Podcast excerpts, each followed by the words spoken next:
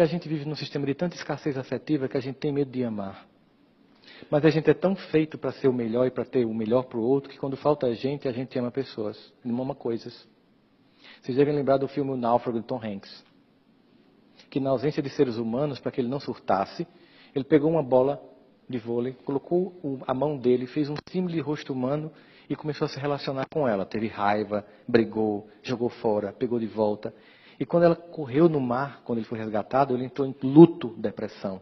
Porque ele investiu toda a carga de afeto dele ali. Nós somos feitos para dar o nosso melhor. Mesmo para quem não merece. Porque não tem a ver com o outro. Como o perdão não tem a ver com o outro. Como a dignidade não tem a ver com o outro. A ética não tem a ver com o outro. A ética tem a ver comigo. Por isso, de Calcutá disse, às vezes, você dá o melhor que você tem do outro e recebe o pior. Mas dê seu melhor a si mesmo. Às vezes você estende a mão para levantar uma pessoa e ela depois, quando está em pé, te derruba. Mas levanta as pessoas a si mesmo. Às vezes você perdoa alguém que jamais vai te perdoar. Ou admitir que te machucou.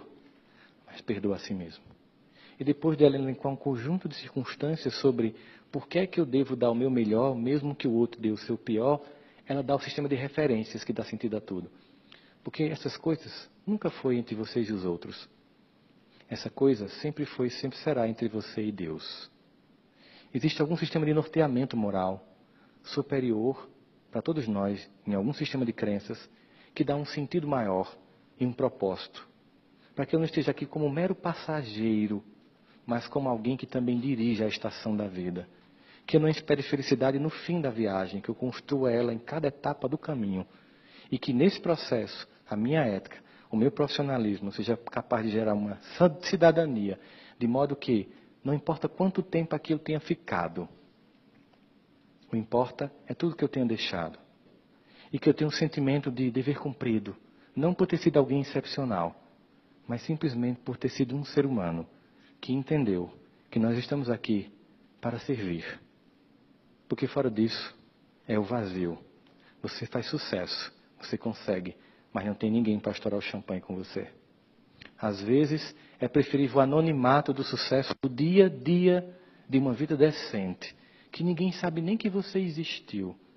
Porque muitas pessoas sabem o nome das grandes pessoas, mas muita gente não sabe que às vezes aquela pessoa chegou lá por causa de uma mãe abnegada, de um pai que se doou, de uma professora que letrou, porque ninguém é vitorioso sozinho. Assim que nós possamos, nesse momento, não sermos neutros, para que a gente possa dar para o mundo o nosso melhor.